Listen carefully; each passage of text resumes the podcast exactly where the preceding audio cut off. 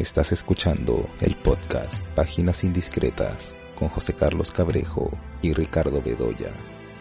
Hola, estamos aquí nuevamente en el podcast Páginas Indiscretas. Yo soy José Carlos Cabrejo. Como siempre estoy acompañado por Ricardo Bedoya. Y bueno, este es un episodio de cierre de temporada y vamos a comentar algunos eh, estrenos que hemos visto y también eh, vamos a conversar muy brevemente sobre lo que va a ser la próxima edición del eh, Festival de Lima. Entonces, empecemos con los estrenos y de ahí hablaremos de eh, dicho festival. Eh, la película Elvis la vi el día de ayer y bueno, es, es una película, digamos, muy, muy apegada pues al estilo que se le conoce a Baz Luhrmann, que es el director de Moulin Rouge, de Romeo y Julieta, El Gran Gatsby.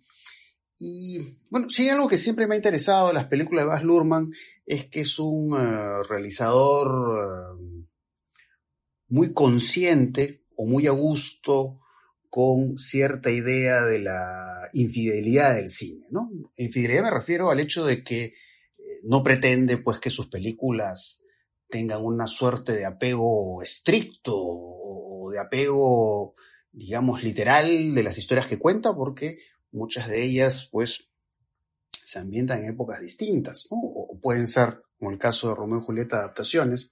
Pero sobre eso, pues, eh, Baz Luhrmann siempre hace toda una serie de, de juegos y, piruetas, ¿no? Entonces, de pronto, pues, en vez de Moulin Rouge, que, pues, lógicamente se desarrolla en una época muy particular, y de pronto vemos que introduce temas eh, musicales, pues, de épocas eh, posteriores.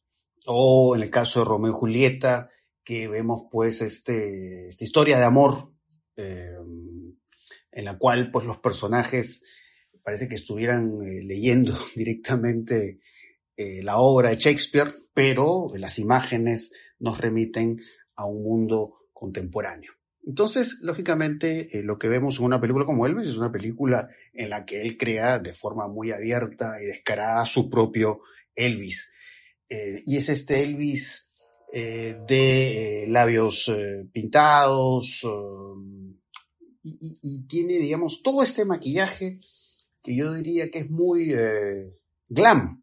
¿no? Y en ese sentido me hizo recordar a, a Batman. A, a, esta versión que hizo Disney de Cruella. ¿no? Tiene, una imagen muy glamera, Elvis. Eh, y al Batman y último, con... ¿no? Al Batman último. Sí, también, de también. A Robert Pattinson. Sí. Entonces hay, hay, hay mucho de eso. Eh, y digamos, es una película pues, que gira mucho sobre el, sobre el mito de, de Elvis. Eh, pero este mito construido a partir de estos encuadres que parecen como viñetas de historietas por los colores o, o estas gráficas que son como las onomatopeyas que muchas veces vemos en los cómics. Entonces hay mucho de eso, ¿no? Y esta idea de Elvis como alguien pues que ha recibido un don, ¿no? Y además muy influenciado por toda esta, eh, esa, música sensual, ¿no? Que al cual él está expuesto, que es estas eh, comunidades afroamericanas.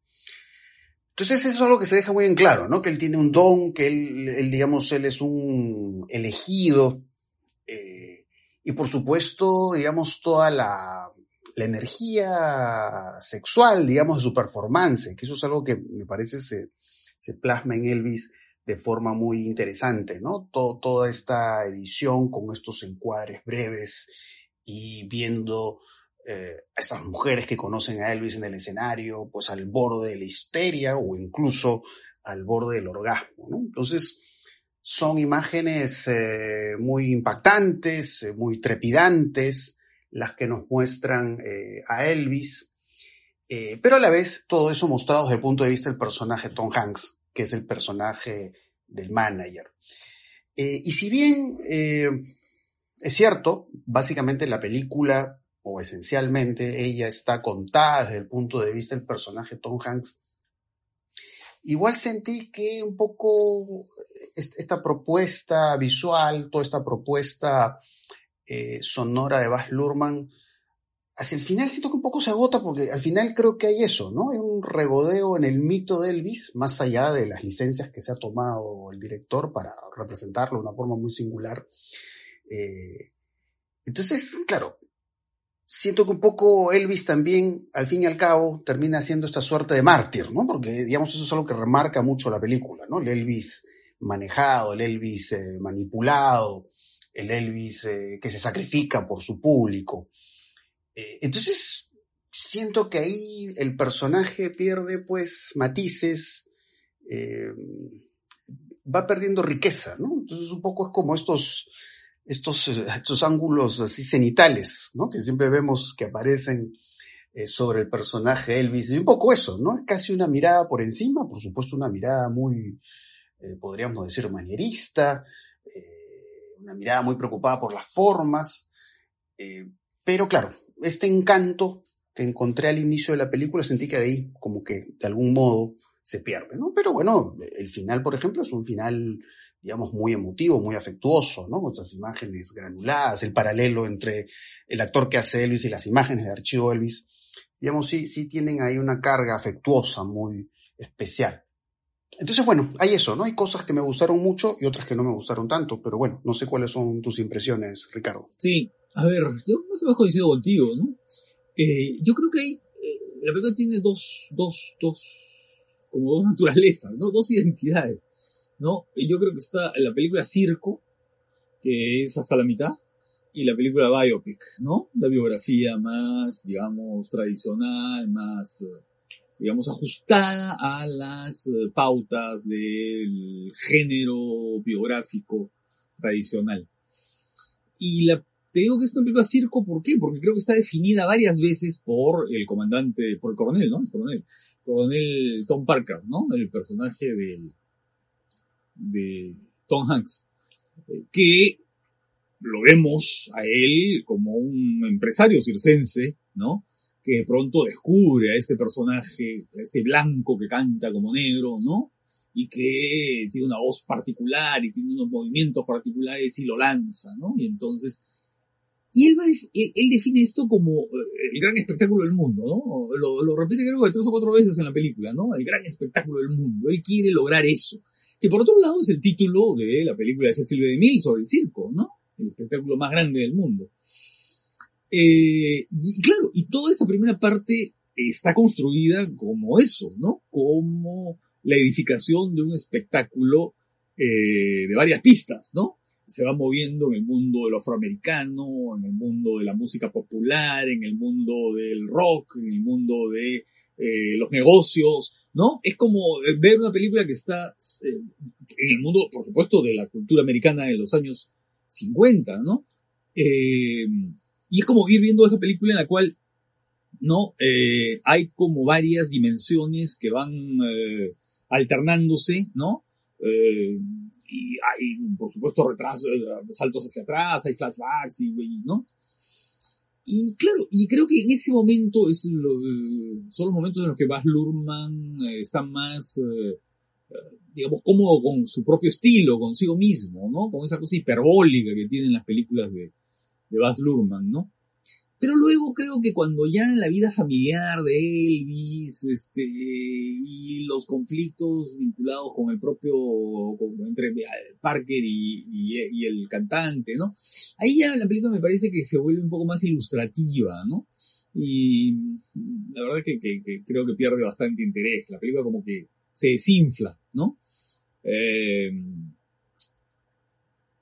y creo que tiene un problema. Y se, siente bastante, ¿no? Por abajo, además es una película de 2 horas 40. Claro. Entonces ese bajón se siente con más fuerza muy Fuerte, muy fuerte, sí. Por la duración de la película. Y claro, y se recupera al final, porque, sobre todo por la canción esa de Elvis, ¿no? La canción esa, eh, este, este, este fragmento documental en la que vemos a Elvis cantando una canción formidable, ¿no? Eh, poco antes de su muerte, ¿no?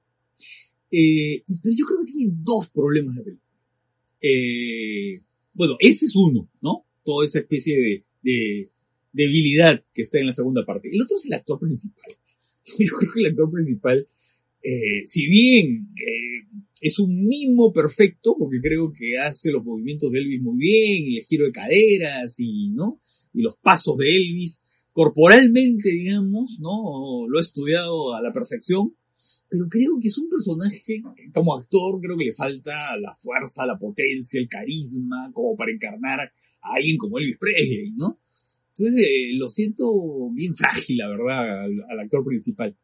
Y por otro lado, Tom Hanks eh, sobreactúa su gusto, ¿no? Él siente que está en, bajo las órdenes del Baz Luhrmann, ¿no? Y que tiene que ser más desaforado que el propio Baz, ¿no es cierto? Entonces, este, lo siento que todo el tiempo está construyendo con mucha conciencia este personaje.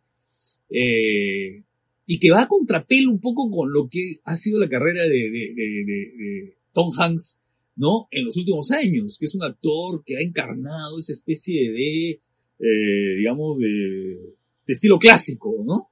De estilo clásico cuando lo vemos, no sé, pues, dirigido por Clint Eastwood o, en fin, otras películas últimas de él, ¿no? En la que hay una, hay una construcción muy, eh, a ver, muy serena y muy austera de su personaje. En cambio aquí no, ¿no?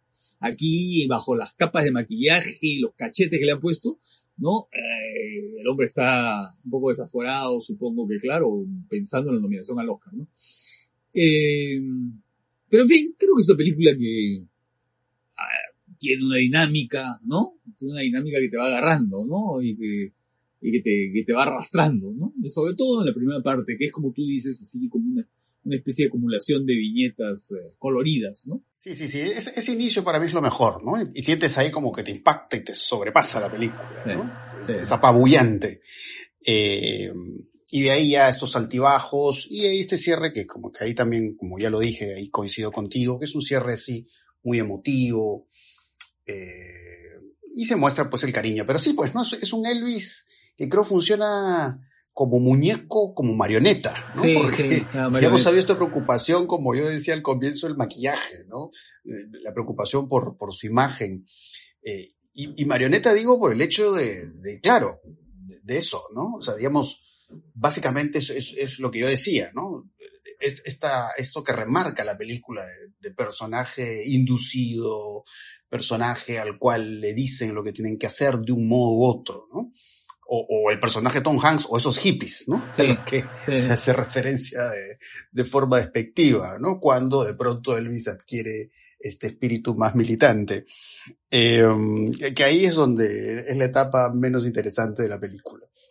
Pero bueno, más allá de esas observaciones, creo que en efecto es una película de, mucho interés, ¿no? De mucho interés, una película, digamos, muy fiel a la perspectiva de, de Baz de su director, y en ese sentido creo que es una película que, más allá de algunos desaciertos, vale la pena ver.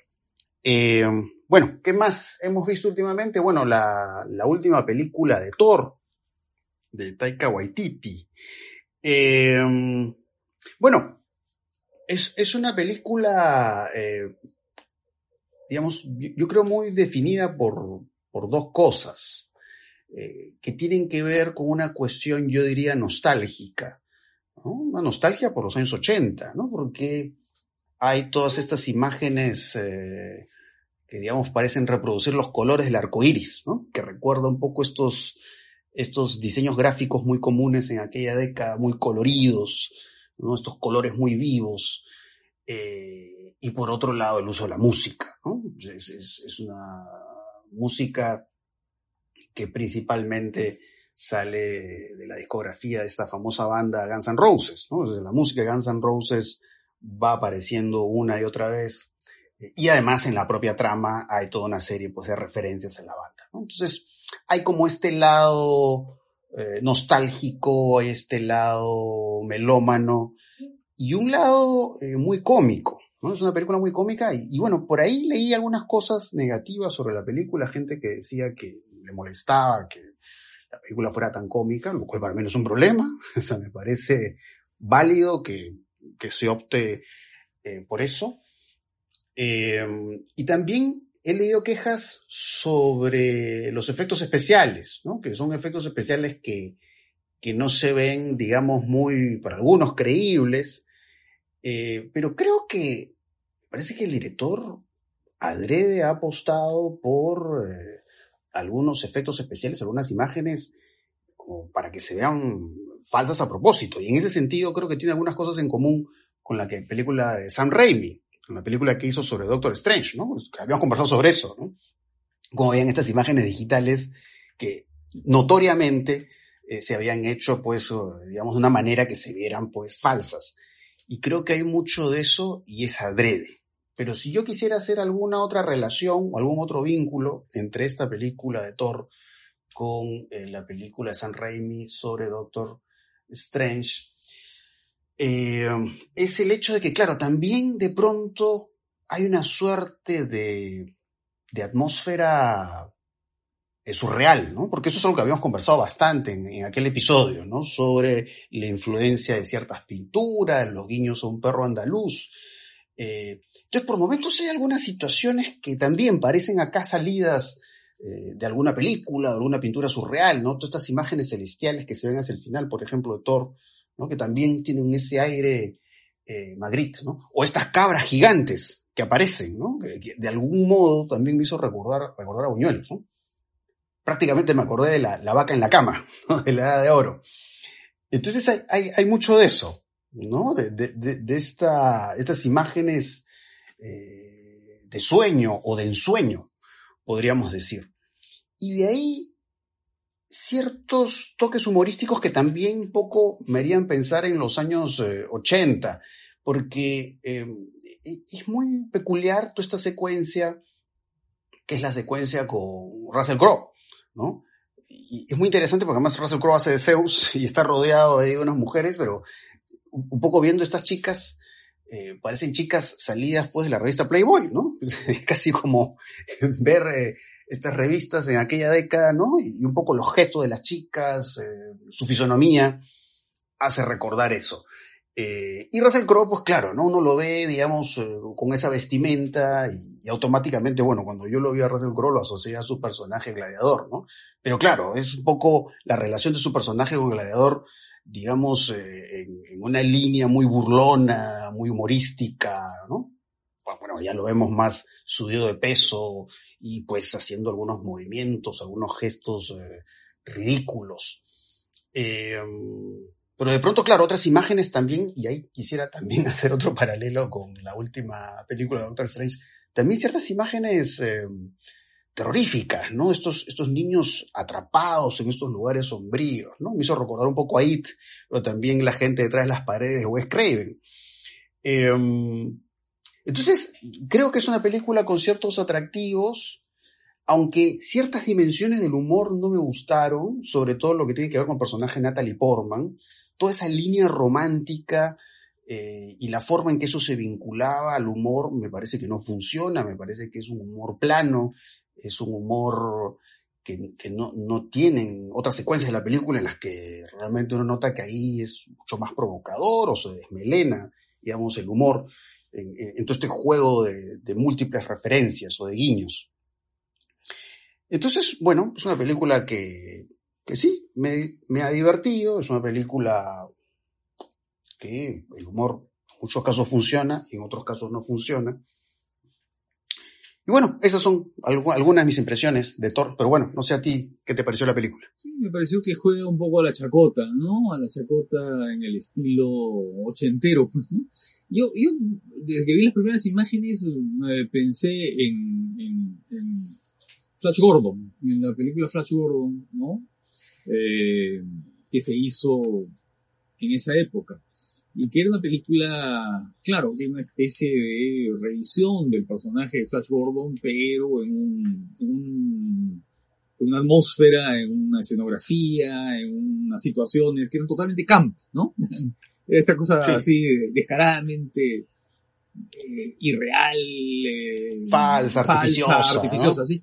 Y claro, y, y, eso tiene que ver con, con, con, lo que has dicho, ¿no? Que eh, hay gente que ha cuestionado los efectos especiales, porque claro, no son efectos especiales que buscan eh, lo digital en su semejanza a lo fotorrealista, digamos, ¿no? Ah, claro. ¿No? Eh, sino que es más bien los efectos especiales que tienen la imperfección de, eh, de los efectos especiales analógicos, ¿no? Está jugando a eso, está jugando un poco a los efectos especiales de esas películas, eh, digamos, de los años 50 o 60 o 40, digamos, en las que había, pues, eh, los efectos especiales de Ray Harryhausen, ¿no? En la que nosotros notábamos esa imperfección en los, en, en, el trucaje, pero justamente eso es lo que le daba encanto a las películas.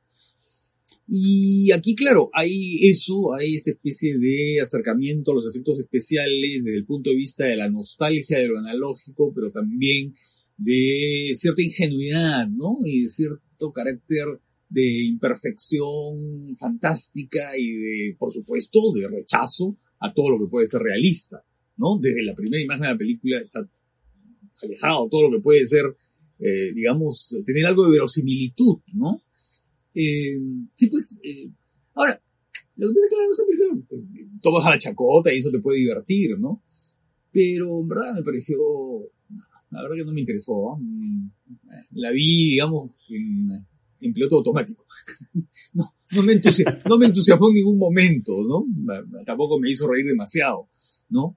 Eh, creo que se siente demasiado el esfuerzo del protagonista, del personaje de Thor, para, para ser chistoso, pues, ¿no? Para hacer reír, para, para ser simpático. Sí. Eh, y lo mismo que sientes cuando ves a, a Russell Crowe, ¿no?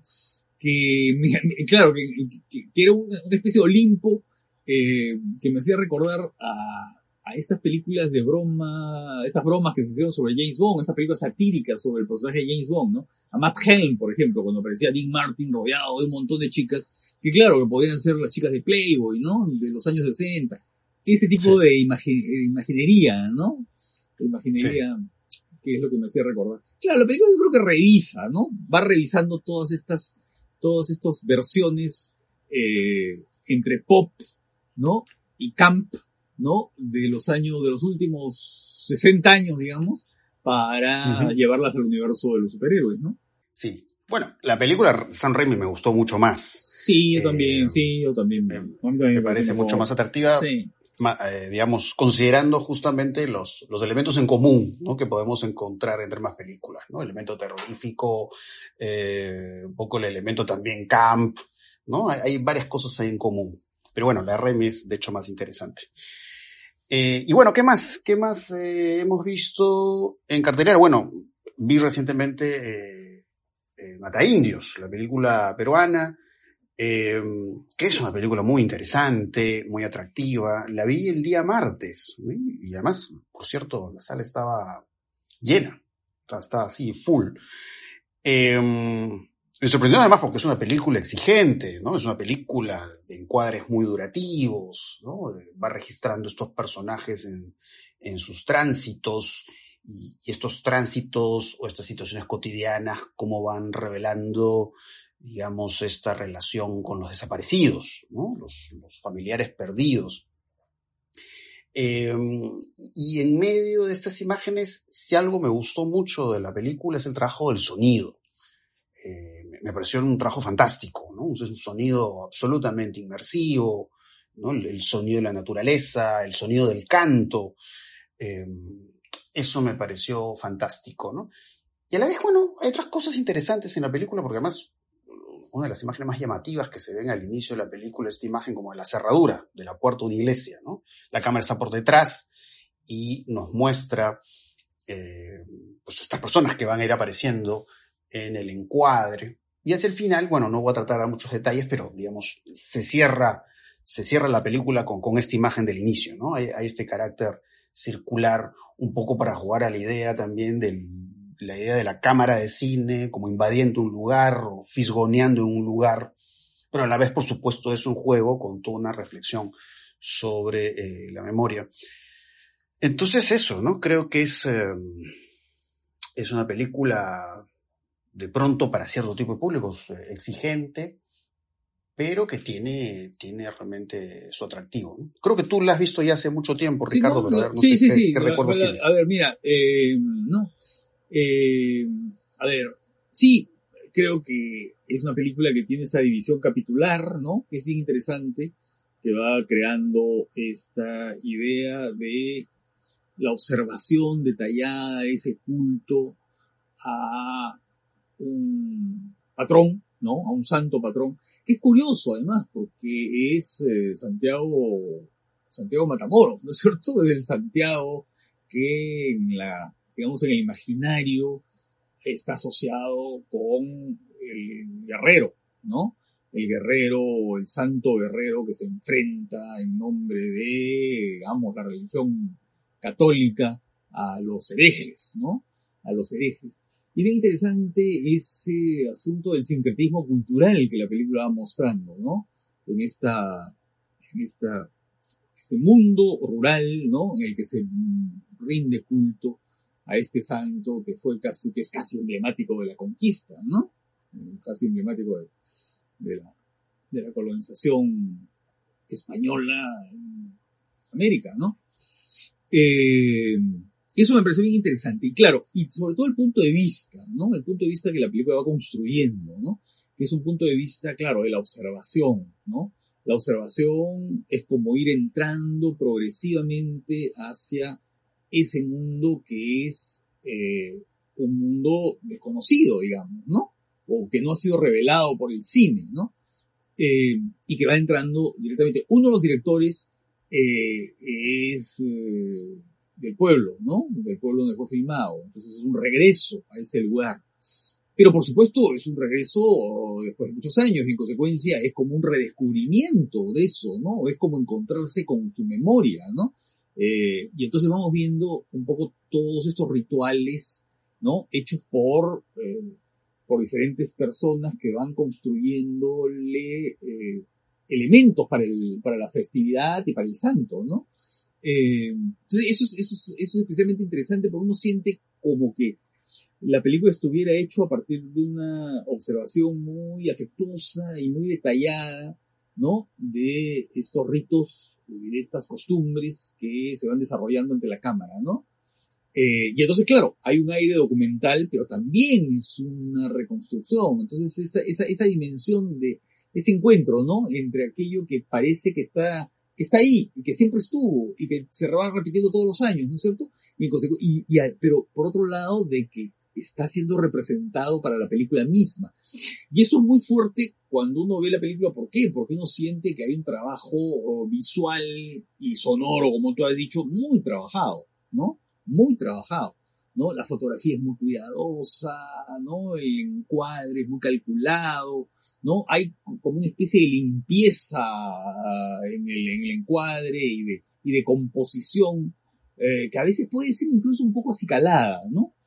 eh, pero que va creando un punto de vista muy neto, ¿no? Y por supuesto el final, ¿no?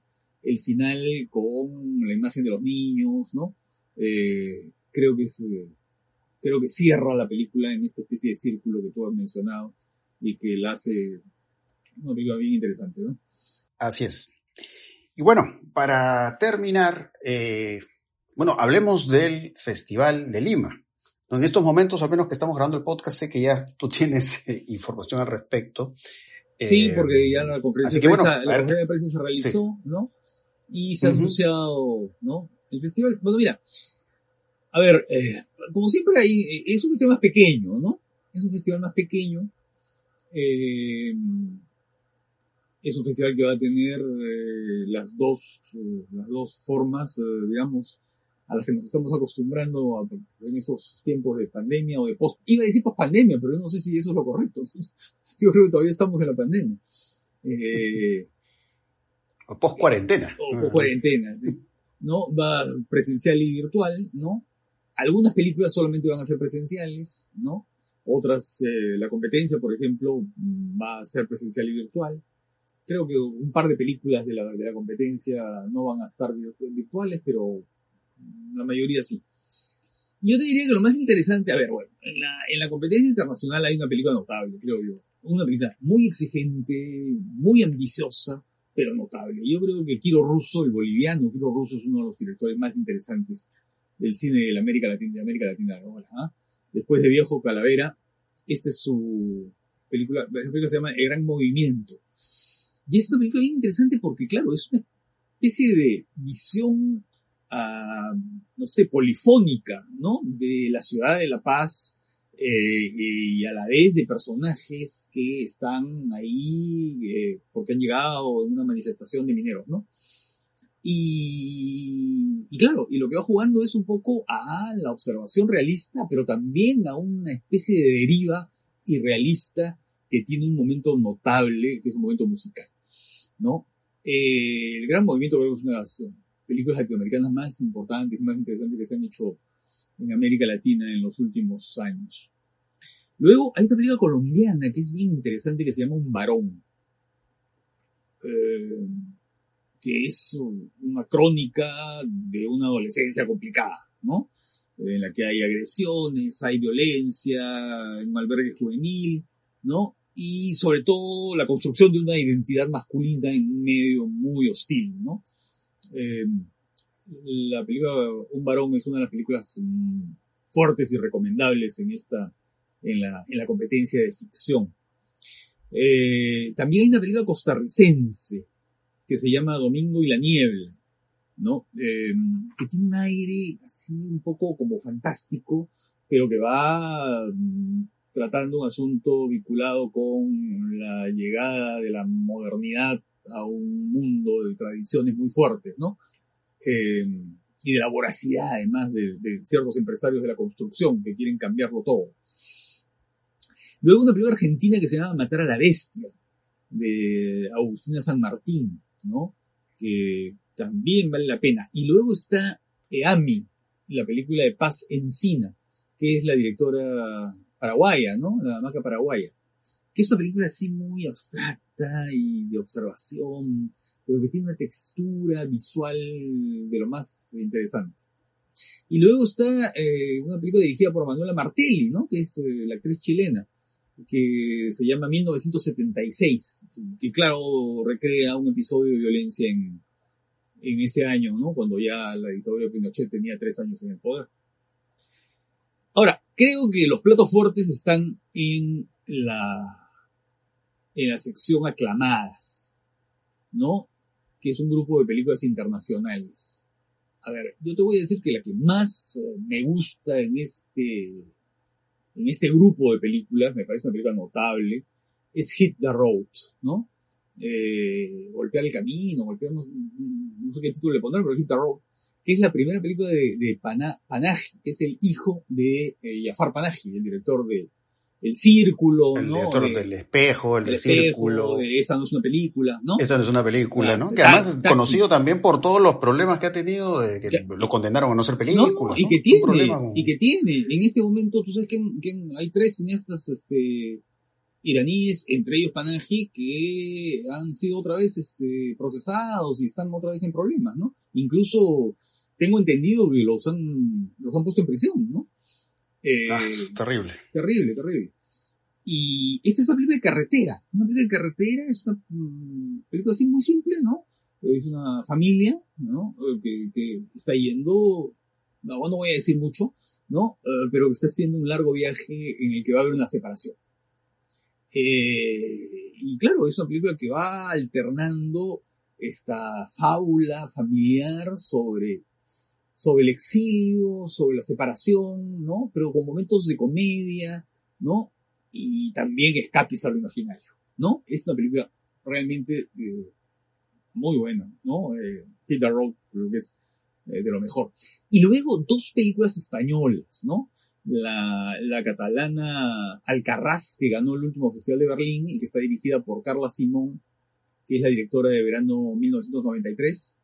Es muy buena película, ¿no? Claro. Este registro así de, Claro. adolescencia, ¿no? Sí. Un registro como de pubertad, adolescencia, ¿no? muy interesante, muy, Claro. muy cálido. Y en este caso, en Alcarrás, es un relato colectivo. Ya no es el retrato centrado en la niña, ¿no? Y en el entorno pequeño o familiar, sino que este es una película más, es una película colectiva sobre, eh, sobre campesinos, ¿no es cierto? Gente que trabaja el campo, ¿no? Eh, y que, por supuesto, tienen que afrontar la llegada de la modernidad, ¿no? Y una película que sí es un descubrimiento, que es Cinco Lobitos, así se llama, Cinco Lobitos, de una directora española que se llama Alauda Ruiz de Azúa, que yo creo que es una de las mejores películas últimas que se han hecho sobre las tensiones de la maternidad, ¿no? De una nueva maternidad, una maternidad reciente. Esa película es así, yo creo que es con, con Hit Road eh, de lo mejor. Bueno, y viene en memoria de Apichatpong, Guaraceta Cool, que también se va a dar, ¿no?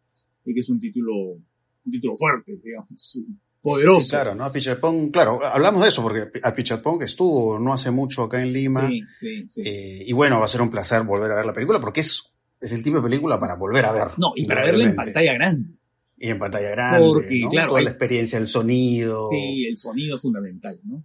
El sonido es fundamental, ¿no? Eh, y también se va a dar Close, que es una película de Lucas Dont, ¿no? Es un director belga eh, que se vio en el último festival de Cannes. Y una cosa que es bien importante, creo, en este en esta edición del festival es eh, que se va a dar un ciclo de películas restauradas peruanas, entre las cuales está Luis Pardo. Luis Pardo es una película que se hizo el año 1927. La dirigió Enrique Cornejo Villanueva. Y se ha hecho una restauración de qué? De los descartes de la película. No de la película original, sino lo único que se conserva son los descartes, ¿no? Y entonces lo que, lo que ha hecho la Filmoteca de la Universidad Católica es ordenarlas de acuerdo a la pauta argumental que se conserva, que fue publicada en la prensa de la época, ¿no? Y se ha hecho un ordenamiento eh, para poder seguir, digamos, la historia, pero son descartes, con la conciencia de que son descartes, ¿no? Eso queda muy claro, no es la película original. Pero bueno, se va a poder ver más o menos 25 minutos, casi 30 minutos de esta película, ¿no?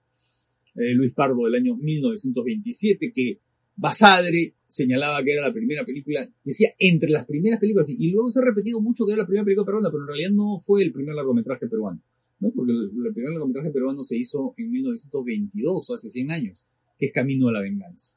Pero bueno, ya se va a poder ver, aunque sea el fantasma de Luis Pardo. Y luego, y luego se van a ver algunas películas que no se ven hace muchos años. Por ejemplo, El Rey, que creo que es la mejor película que hizo Juan Carlos Torrico en 1987. Y que creo que da cuenta muy bien de lo que algunos, eh, pues, eh, digamos, este, científicos sociales han llamado la cultura chicha, ¿no?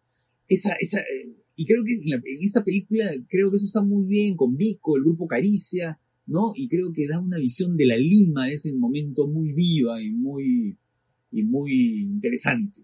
Y que no, es una película que no se ve hace muchos años, ¿no? Y también está Profesión Detective de José Carlos Guayhuaca, que también es una película que se vio muy poco en su momento, ¿no? Y que va combinando una intriga, una pesquisa policial, digamos, eh, va así con un tono mm, entre dramático y humorístico, y una cosa política que es bien interesante, que son las elecciones internas en un partido político que todo el mundo va a reconocer cuál es.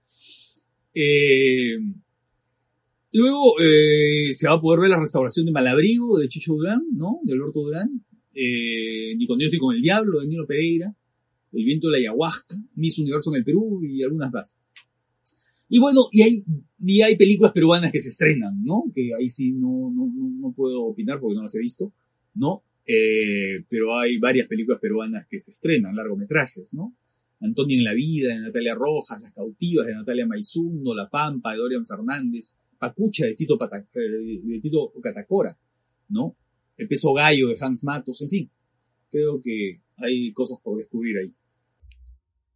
Sí, bueno, ahí veo que hay películas muy atractivas por diversas razones. Eh, así que bueno, esperemos que ya en, la próxima temporada del podcast eh, Páginas Indiscretas po- podamos comentar en extenso alguna de estas películas y por supuesto comentar películas como Crimes of the Future, que de acá a unos días ya va a estar disponible en la plataforma Movie. Así que creo que vamos a tener muchas películas de qué hablar. Así que, nada, Eh, espero que ¿Regresaremos cuándo? Eh. En, hacia el ¿qué? 20 de agosto. yo me imagino que en, en- en algún punto de agosto eh, deberíamos ya estar eh, regresando. No puedo todavía asegurarles exactamente cuándo, pero en, en un momento de agosto vamos a retornar de todas maneras, porque además hay mucho que comentar, indudablemente. El Festival de Lima, ¿no? o la película de Cronenberg, eh, y algunas cosas más. Así que estén atentos, que en cualquier momento ahí estamos de regreso. Eh, y nada, espero que les haya gustado mucho este episodio, así que ya nos estaremos escuchando en otra oportunidad. Chao.